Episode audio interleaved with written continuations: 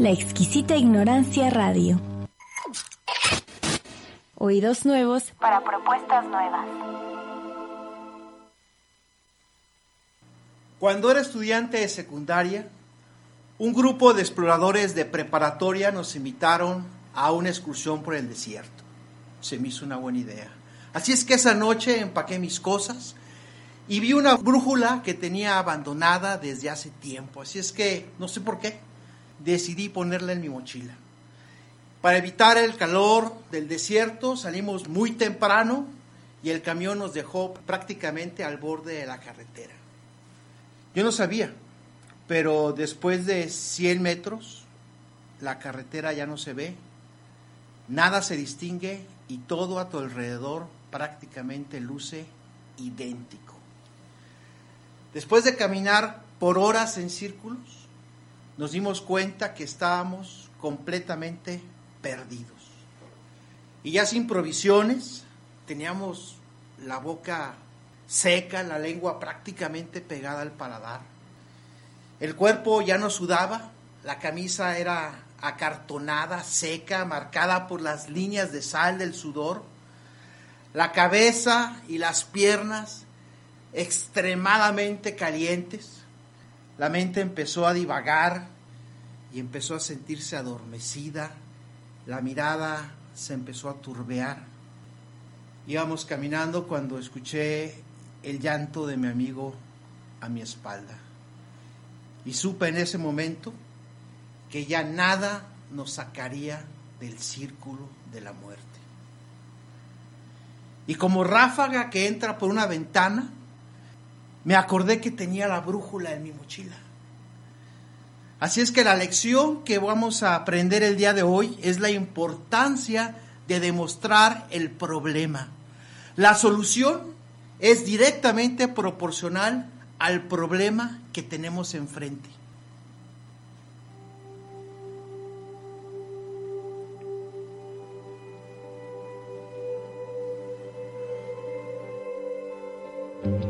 Bienvenidos a la proclamación de la palabra en tus palabras, un programa en donde compartiremos el sentir, el pensar y el actuar de predicadores, líderes y maestros ante los desafíos que demanda el púlpito del siglo XXI.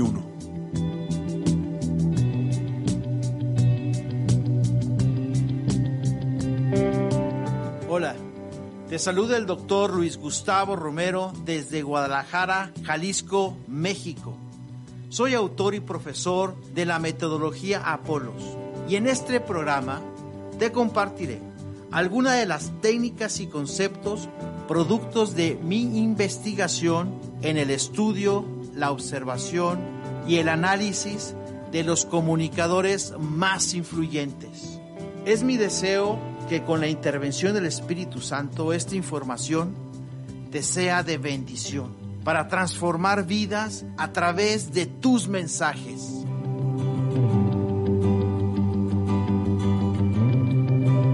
Basada en las enseñanzas de la metodología Apolos, ya que tan importante es lo que se dice, tanto como se dice. Comencemos.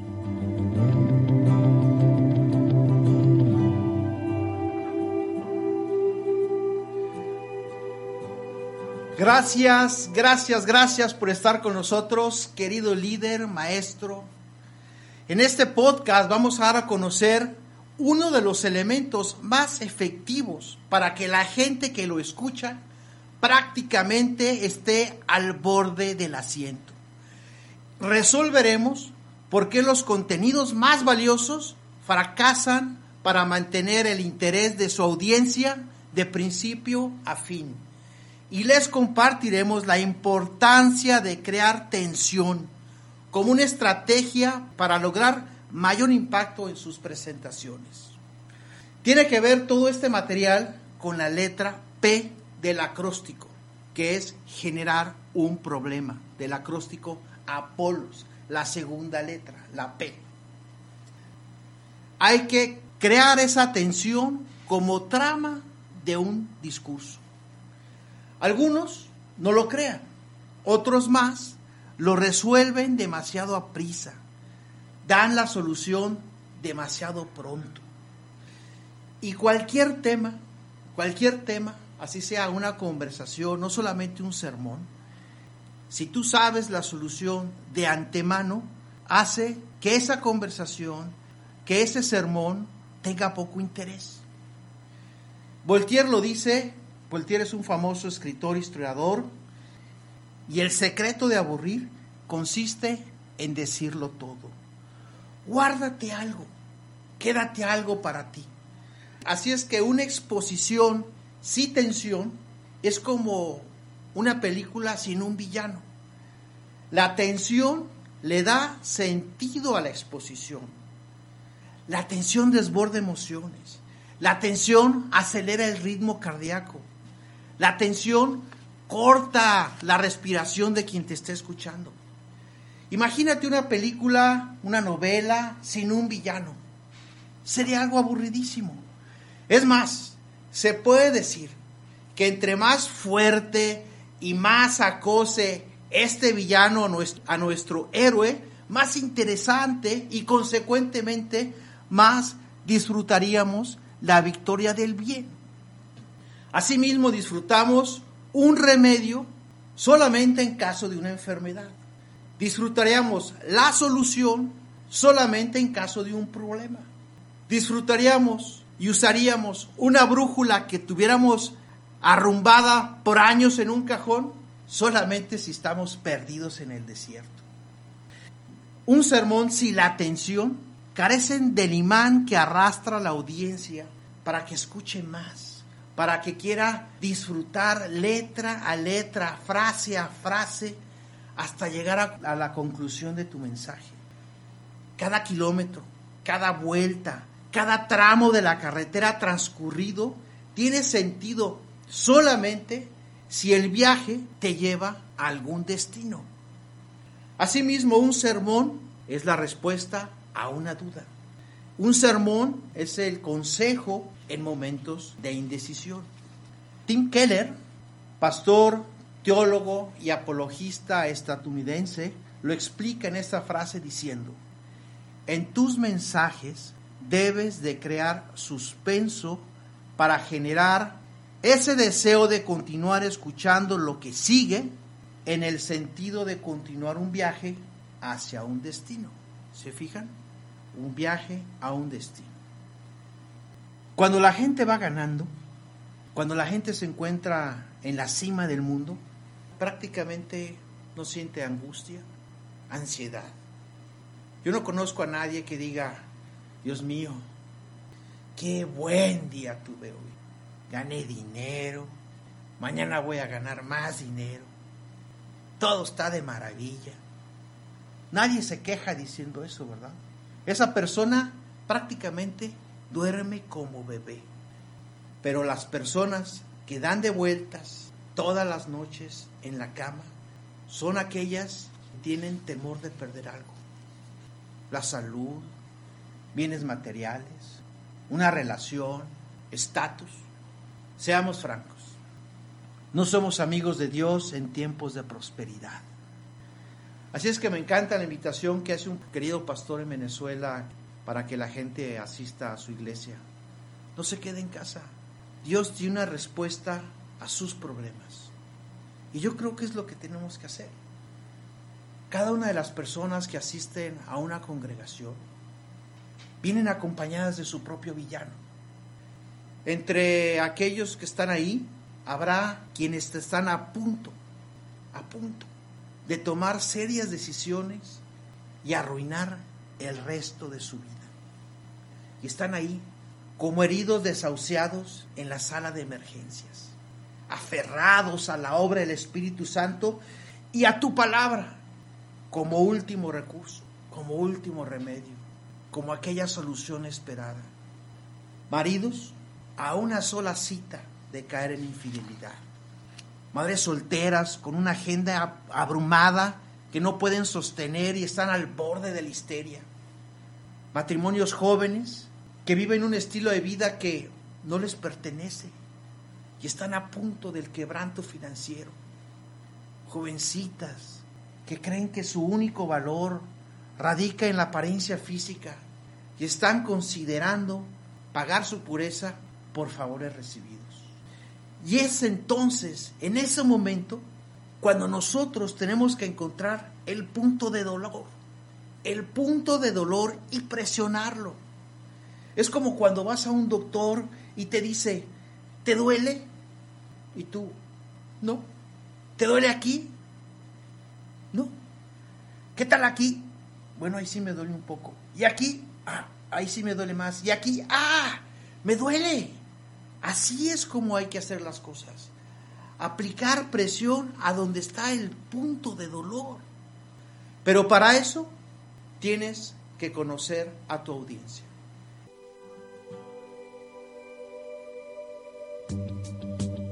Si estás desanimado por la reacción de tu congregación a tu mensaje, si estás tan desmotivado que sientes ganas de claudicar,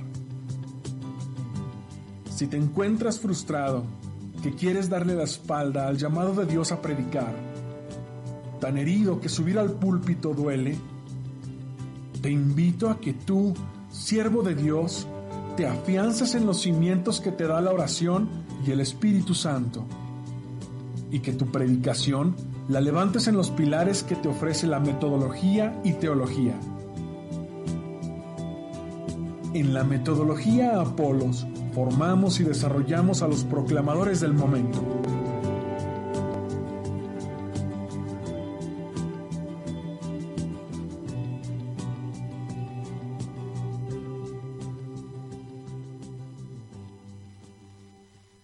Pero ¿cómo puedes aplicar presión al punto de dolor si no conoces qué es lo que les duele? Si no has hecho un diagnóstico. Obviamente tienes que conocer a tu audiencia. Tienes que preguntarte a ti mismo, ¿a quién estoy hablando en esta ocasión? Y para encontrar ese punto de dolor, debes de someter a tu congregación a un diagnóstico investiga todo lo que puedes sobre ellos. Tristemente algunos pastores no saben prácticamente nada sobre la gente a la cual ellos están tratando de alcanzar. No saben cuáles son sus problemas. No saben por qué están ahí para escucharte. ¿Qué consejo? ¿Con qué problemas se quieren ir resueltos a casa? Tú debes de construir esa confianza con tu gente, haciendo una propuesta de valor en su vida conociéndolos. Hace unos meses ministré a una pareja que llevaba alejados de la iglesia por varios meses porque se sintieron prácticamente dolidos porque les pidió esta pareja al pastor que oraran por su hija que estaba en la sala de un hospital, muy enferma, muy delicada, y que iba a ser operada. No me lo van a creer, pero al pastor se le olvidó pedir oración en la iglesia. ¿Cómo es posible? ¿Cómo es posible? Tienes que ser trascendente en la vida de la congregación.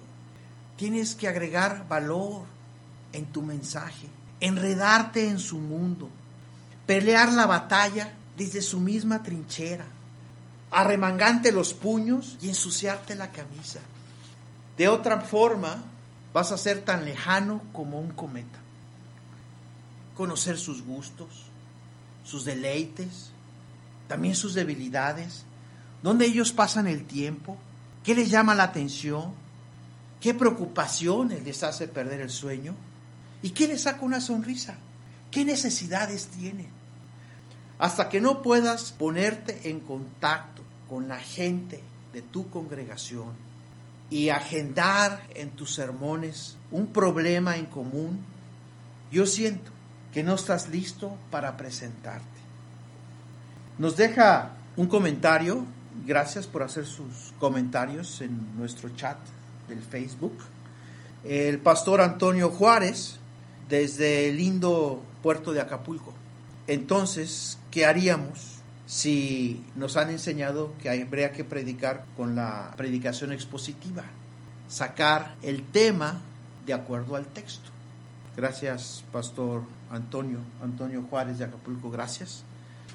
Les comento, como aquellos nobles de Berea, que hasta ahora se han dedicado a escudriñar las escrituras, sus enseñanzas.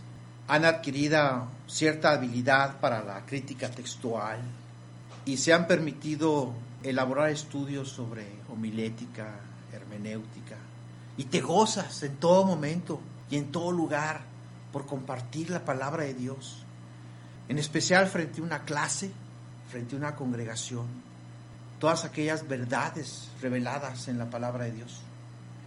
Y si bien la información es fundamental para el mensaje, como expositor experimentado debes de saber que la información no es la materia prima de un mensaje. La información no es la materia prima de un mensaje. La materia prima de un mensaje es el interés. El interés.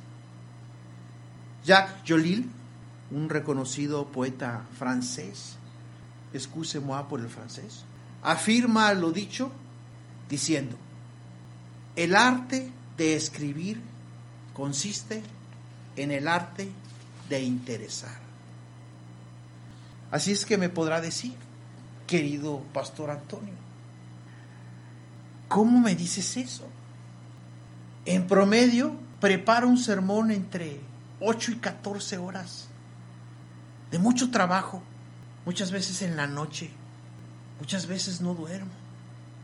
Dedico mucho tiempo y esfuerzo a la oración, al exégesis. El trabajo para preparar un mensaje doctrinal completo es monumental. Libro una verdadera batalla con cada palabra de cada versículo para sacar esa esencia del mensaje. Para que tú vengas y me digas que la información no es lo más importante, sino el interés. Amado Antonio, amado hermano Carlos, amado hermano Juan, amado hermano Roberto, amado predicador y amado estudiante de seminario. Yo sé que es duro lo que les estoy diciendo, porque es algo que no has estado acostumbrado a oír pero voy a ponerle palabras de un erudito en soporte a lo dicho. Se trata del bien conocido profesor en predicación de Harold John Okenega, es el profesor Judon Robinson. También ha sido director y subdirector importante y reconocido que es el Seminario Teológico Gordon Conwell. Y soporta lo que acabo de decir con esta frase. Cuando la atención se va, el mensaje también se va. Entonces, ¿qué podemos hacer?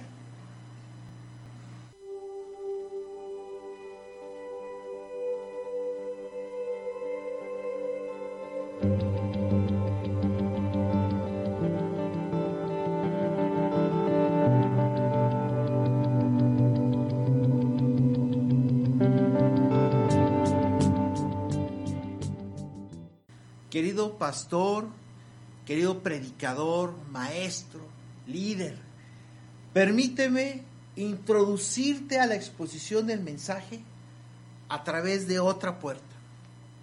Otra puerta que no es la exposición del mensaje bíblico expositivo.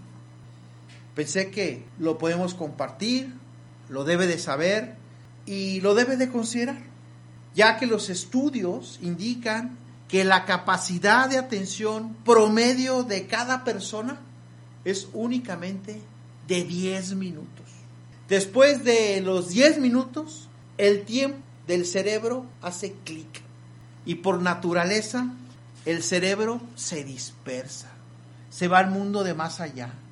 Y a pesar de lo muy interesante que pueda ser su material, a pesar de las muchas horas de investigación y redacción que le invertiste, de aquellas largas horas en la madrugada que estuviste afanado en tu mensaje. Esta es la realidad. Solamente son 10 minutos. Te voy a poner un ejemplo. Tú predicas. Jesús entonces se subió a la barca. ¿Y qué es lo que va a pasar en, en alguna de las mentes que están ahí? Ah, ¿quién estuviera en el mar ahorita? Creo que mis parientes andan en la playa. A ver, déjame revisar algunos watts y se dispersan. O tú podrás estar predicando y la viuda tocó el manto de Jesús y alguna mente despistada va a estar pensando, que no se me olvide cambiar la falda que me quedó larga. Es natural, es natural. Y no lo tome a mal, las cosas son así. Y le estoy hablando de estadísticas de gente que está entrenada a percibir mensajes, como en la escuela, en ambientes acondicionados para el aprendizaje, como universidades. ¿Qué se espera usted del nivel de atención en una congregación, en un domingo que es ya de descanso, en el culto de una iglesia donde va todo tipo de gente, desde niños, jóvenes y adultos, con todo tipo de necesidades y características y costumbres y formas, con un calor muchas veces insoportable, la pasadera de los que llegaron tarde, las amiguitas que se quedaron platicando lo último que usted dijo de su sermón. ¿Y qué dice del que está enfrente, moviéndose, balanceándose? No es fácil, no es fácil. La atención se dispersa. Pero si tú tienes la destreza de saber este principio, que el interés es la materia prima del mensaje y no la información, usted podrá estar un paso adelante de ellos. Podrá estar calibrando el termómetro de ah, ya están a punto de irse. Y entonces, ¿qué es lo que usted debe de hacer? Yo le sugiero que cada 8, 9 minutos cambie del contenido de lo que usted está diciendo. Y estoy hablando del contenido, ¿eh? no del tema. Del contenido. Por ejemplo, si usted está en un pasaje bíblico, bueno, que lo siguiente que usted haga sea una ilustración. Y si, si usted está contextualizando, que lo siguiente que usted haga sea un caso de éxito. Y así llevar la predicación, el tema, hasta una conversación de forma variada, para que la atención de quienes hacen favor de escucharnos no se disperse. Igual puede hacer uso de cualquier otro recurso de comunicación no verbal. Por ejemplo, puede usted salirse del púlpito, modificar su tono, su volumen, su velocidad, usar sus manos. Hay innumerables recursos verbales y no verbales. ¿Se fija usted de la importancia de que no solamente es lo que dices, sino también cómo lo dices? Así es que me gustaría llegar a la misma conclusión con usted. Un mensaje con un contenido informativo puesto en forma interesante, genera exposiciones poderosas. Lo voy a volver a repetir por si gusta anotarlo.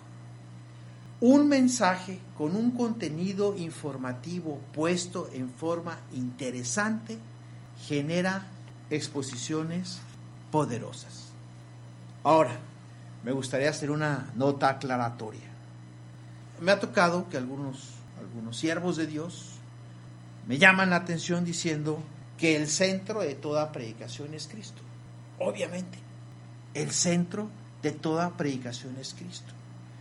Les recuerdo que lo que estamos haciendo en este momento es un tratado de comunicación y no es un tratado de teología.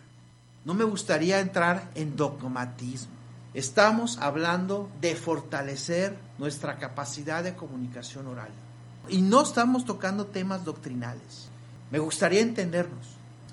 Porque hay una gran diferencia en decir que la materia prima de toda exposición, que el centro de toda predicación. ¿Se fija? No es lo mismo. Así es que estamos tratando de formas homiléticas y no de fondo o formas doctrinales. Vayamos a otro mensaje. En este caso nos escribe desde la hermosa ciudad de Guatemala, de Antigua Guatemala, nuestro hermano Henry Olavarrieta, Y nos pregunta que si la materia prima del mensaje es el interés, ¿qué podríamos hacer para que un mensaje se volviera interesante? ¿Cuál sería ese ingrediente secreto de esa receta deliciosa? ¿Qué es lo que va a hacer que la gente tenga esa mirada fija en lo que estamos hablando y vea la luz al final del túnel? Y como lo hemos dicho en varias ocasiones, ¿qué es lo que distingue que un predicador lleve una hora predicando y parece que son 20 minutos, mientras que otro lleva 20 minutos y parece que lleva una hora?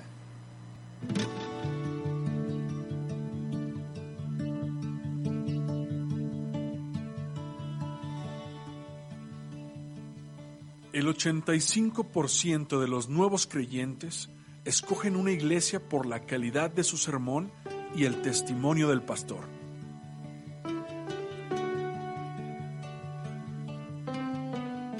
La iglesia está necesitada de obreros fieles y capacitados que compartan una predicación relevante para una sociedad necesitada. Te animamos a que lleves este entrenamiento a tu ciudad y a tu iglesia ya sea en forma de conferencia, curso o taller. Te dotaremos con una metodología vanguardista basada en la predicación bíblica y técnicas avanzadas de expresión oral que resultan en mensajes que cumplen con los desafíos de la audiencia del siglo XXI. Nuestros talleres son teórico-prácticos, dinámicos y demostrativos. Contáctanos Fácilmente nos podrás encontrar en nuestra página web www.apolos.mx o escríbenos un correo a info.apolos.mx. También nos podrás encontrar en diferentes redes sociales. En Facebook, Apolos, Metodología de Predicación. Esta metodología está dirigida a iglesias y personas que quieren llevar con mayor alcance la proclamación de la palabra de Dios. Eleva un mensaje que genere crecimiento en tu iglesia y tenga el impacto suficiente para que te recuerden a ti y a tu mensaje.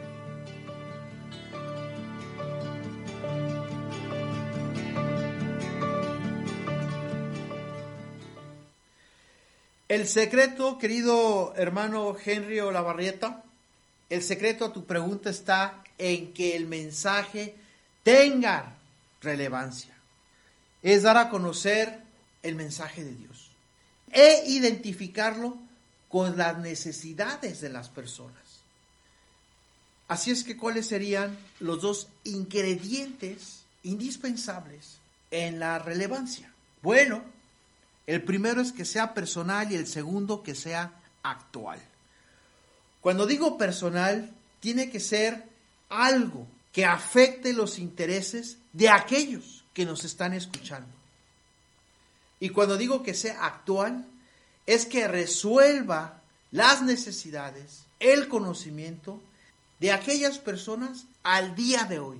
¿De qué sirve resolverles a otras personas? ¿Y de qué sirve resolver algo que ya pasó o que va a pasar.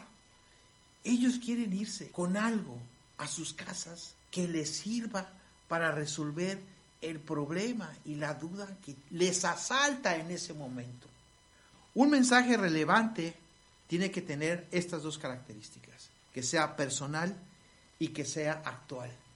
Y entre más cierres el círculo, más relevante y consecuentemente más interés. En otro capítulo vamos a explicar cómo es que se hace ese mensaje relevante, a lo que nosotros llamamos el viaje, que es llevarlos del punto A al punto B, llevarlos de donde están, de las dudas y las necesidades en que están, hacia el punto B, hacia donde Dios quiere que estén. Vamos a compartir una cita bíblica que tiene que ver con Proverbios, capítulo 26, versículo 11, que dice, perro que vuelve a su vómito así es el necio que repite su necedad. Palabras fuertes. Me ha tocado durante muchas experiencias tratar con el pecado de las personas. Y me he dado cuenta que las personas son muy reacias a admitir que están y que viven en pecado. Se comprende cómo nosotros también fuimos, somos necios, rebeldes, difíciles, pero firmemente creo que el motivo principal por que la gente no acepta al Evangelio no es la falta de convencimiento, no es la falta de respuestas a preguntas difíciles, como por ejemplo, ¿cómo Dios siendo tan bueno puede matar a niños inocentes? El motivo principal por que la gente no acepta el Evangelio es porque simplemente no quieren. No quieren abandonar su estilo de vida. No quieren modificar sus prioridades. En pocas palabras, no quieren dejar su pecado. Suena duro y hasta grosero eso de revolcarlos en su propio vómito. Pero hasta que la gente reaccione y darles una buena sacudida, solamente así van a reaccionar. Así es que en mis predicaciones paso gran cantidad de tiempo en hacerles saber que en la situación que están es de pecado y las consecuencias de vivir así pueden ser muy duras. Y aún así, el ser humano difícilmente acepta su situación. Un empresario difícilmente admite que su empresa ya no da más, que su empresa se aproxima a la quiebra. Un diabético difícilmente renuncia a la dieta y sigue contaminando su cuerpo. Un adúltero difícilmente renuncia a su otra relación. Yo, dice el empresario, solo es una mala racha. Los negocios están así a lo largo y a lo ancho del país. Yo, dice el diabético, solo una donita. Una donita no me va a matar. Yo, dice el adúltero, pues si me la paso también. No hay suficiente remedio, no hay suficiente consejo, no hay suficiente recurso valioso que haga cambiar el corazón del necio. El agrado con que van a recibir el mensaje de salvación depende directamente de qué tan perdidos, de qué tan necesitados se encuentran ellos mismos a sus propios ojos. ¿Se fija? Un pasaje hermoso sobre este tema lo encontramos en Lucas 7, del 36 al 50. Léalo con calma en casa y véalo con esta óptica, con la que acabamos de hablar. Y le resumo para que lleguemos a ciertas conclusiones en lo que estamos hablando. Cuando el Señor se va a casa de, Simón el fariseo y están en un banquete, él enseña que aquel a quien se le perdona poco, poco ama, pero a quien a que se le perdona mucho, mucho ama.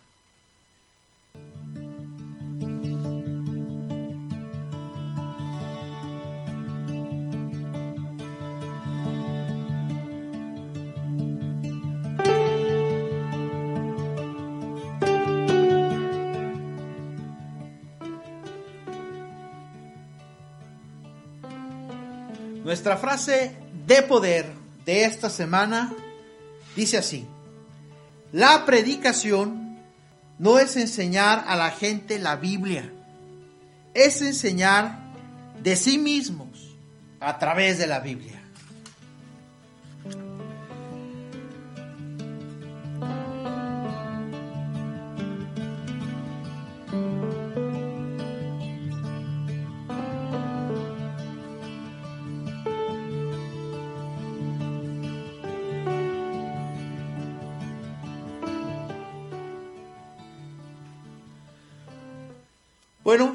Ya hablamos del problema. Ahora tenemos que hablar sobre el tónico, sobre la respuesta, sobre la solución, sobre aquella brújula que estaba olvidada en aquel cajón y me salvó la vida. Y vayamos a una ilustración. De pronto, de pronto te sientes muy mal. Tan mal que decides ir al doctor. El doctor te revisa, lo de siempre, que el corazón, que el pulso, algunas preguntas, y sin más rodeo te manda a que te saques unos estudios médicos. A los dos días regresas, típico que abre el sobre y empieza, mm, ajá, empieza a revisar con cierto número de exclamaciones las dos hojas impresas. Y te dice por fin, tiene un cuadro crítico, así es que voy a pedirle que se tome algunos medicamentos y regrese en 30 días, por favor. Tú muy obedientemente vas a la farmacia. Para tu sorpresa resulta que esos medicamentos están carísimos. Así es que compras solamente la mitad. Después de todo ya no te sientes tan mal. Y ni siquiera los compras de marca, te vas a las similares. Y en dos días te los empiezas a tomar y después ya hasta se te olvida. La gravedad de la enfermedad determina el alivio del remedio. La gravedad del problema determina el aprecio de la solución. Así es que, ¿qué pasaría si regresas con tus dos hojas impresas y por el contrario el doctor te dice, fue usted muy afortunado en venir a verme. Usted sufre de una enfermedad que si no se trata en etapas tempranas, se le puede complicar, al grado que usted necesitaría operarse y hasta le podría provocar hasta la muerte. Estamos en una etapa en la que se puede controlar con medicamentos, pero si se los toma de manera disciplinada y a ver si evitamos que le metan a usted cuchillo. Así es que tome esta receta, compre esos medicamentos, tómeselos diligentemente y venga en 30 días a ver cómo se siente. Y a ver si con su disciplina y el favor de Dios, estos medicamentos le permiten no irse al quirófano. ¿Sabe qué pasaría? Seguramente usted estaría contando los segundos para tomarse esos medicamentos.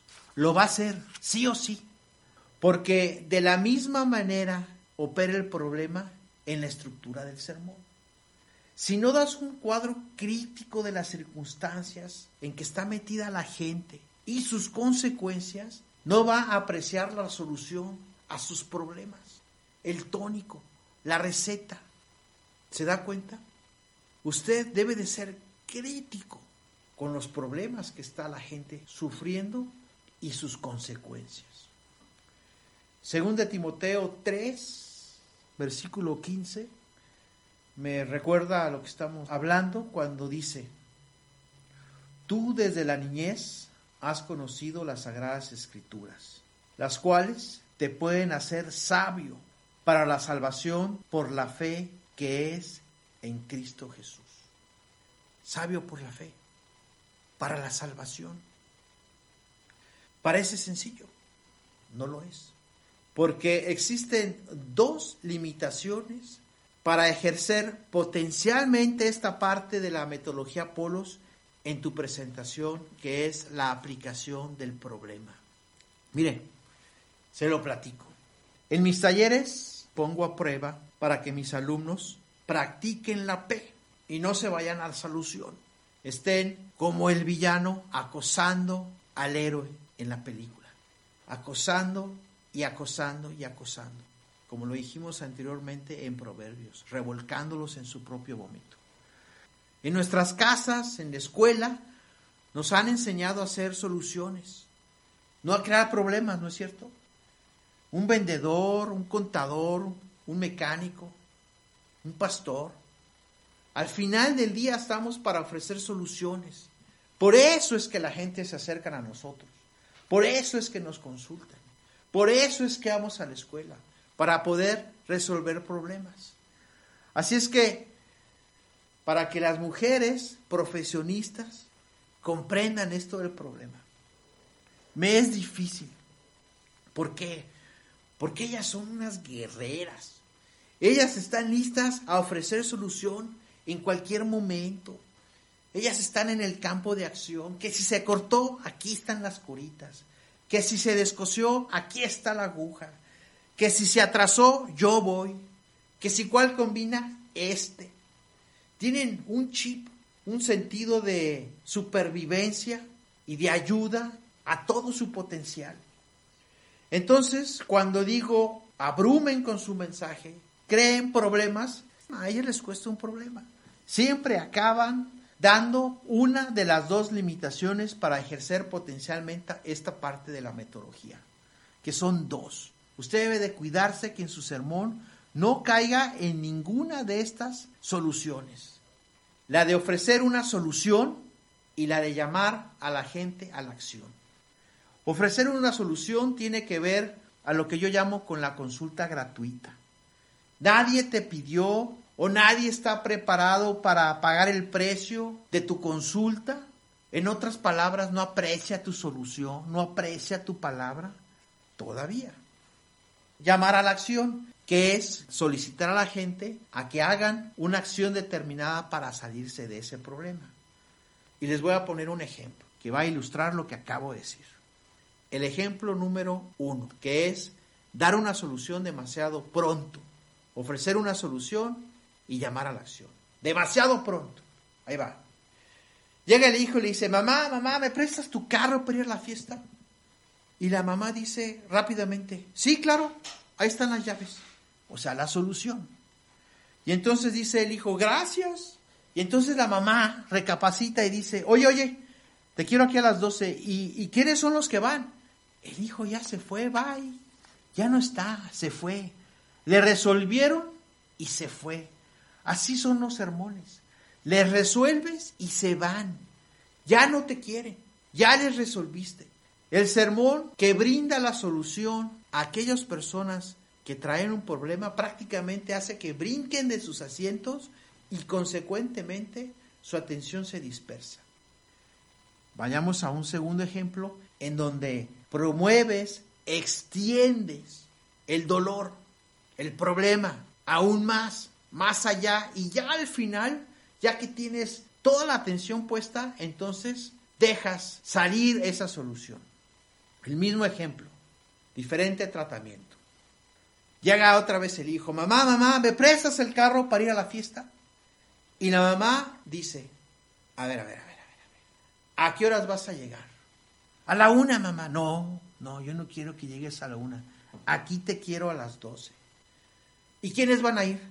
Bueno, mamá, va a ir mis amigos, tú sabes, Pedro, José, Manuel. Si me lo prestas, mamá. Tú sabes que llevar amigos y tú manejar te hace responsable. Te lo llevas, pero si me prometes que tú no vas a tomar. Ay, mamá, claro, o sea, por supuesto.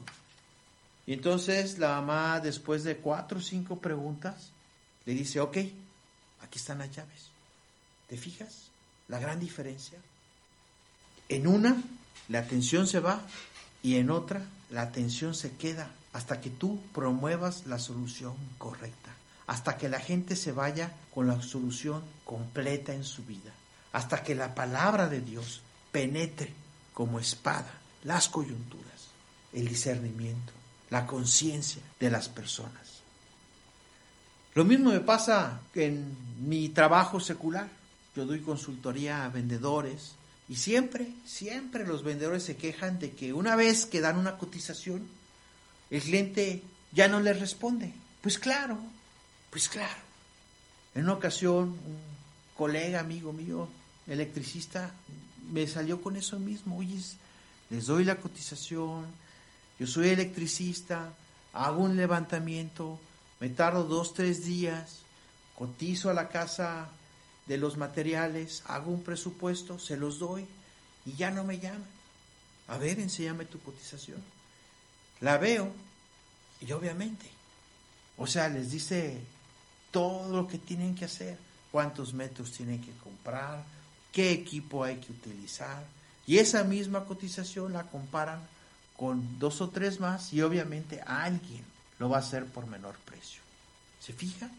A eso se le llama consultoría gratuita. Eso es exactamente resolver antes de provocar el problema y el problema y el problema. Yo soy de la idea que antes de tú dar una solución tienes que meterlos en las circunstancias y en las consecuencias de qué pasaría si no tienen una solución a lo que están haciendo. De otra forma, tu solución se va al bote de basura. No es apreciada con la urgencia e importancia que se merece. Y como dicen, el reino de Dios puede esperar. Mientras, a darle que es mole de olla. ¿O no? ¿No es así?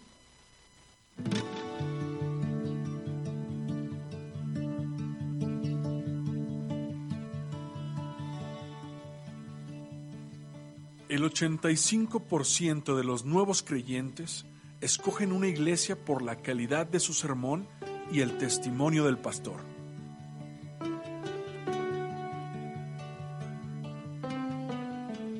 Iglesia está necesitada de obreros fieles y capacitados que compartan una predicación relevante para una sociedad necesitada. Te animamos a que lleves este entrenamiento a tu ciudad y a tu iglesia, ya sea en forma de conferencia, curso o taller. Te dotaremos con una metodología vanguardista basada en la predicación bíblica y técnicas avanzadas de expresión oral que resultan en mensajes que cumplen con los desafíos de la audiencia del siglo XXI. Nuestros talleres son teórico-prácticos, dinámicos y demostrativos. Contáctanos. Fácilmente nos podrás encontrar en nuestra página web www.apolos.mx o escríbenos un correo a info.apolos.mx. También nos podrás encontrar en diferentes redes sociales. En Facebook, Apolos, Metodología de Predicación. Esta metodología está dirigida a iglesias y personas que quieren llevar con mayor alcance la proclamación de la palabra de Dios. Eleva un mensaje que genere crecimiento en tu iglesia y tenga el impacto suficiente para que te recuerden a ti y a tu mensaje.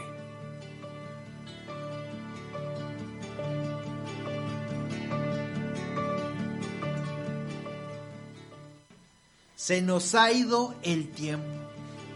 Quiero agradecer su amable atención a este programa y que nos llevemos algo a casa. Aprendimos que debes de diseñar tu mensaje pensando en las necesidades de tu pueblo y que antes de presentar a Jesucristo como su Señor y Salvador, debemos crear conciencia de que si la gente está dispuesta a renunciar a su pecado, la solución la van a apreciar muchísimo más. Gracias por habernos escuchado. Bendiciones en casa.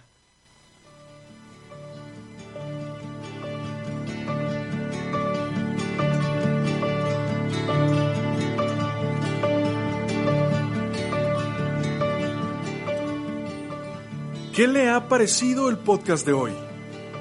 Si considera que este le ha añadido valor a su ministerio, le agradecemos que comparta y dé me gusta para que también sea de bendición para su comunidad.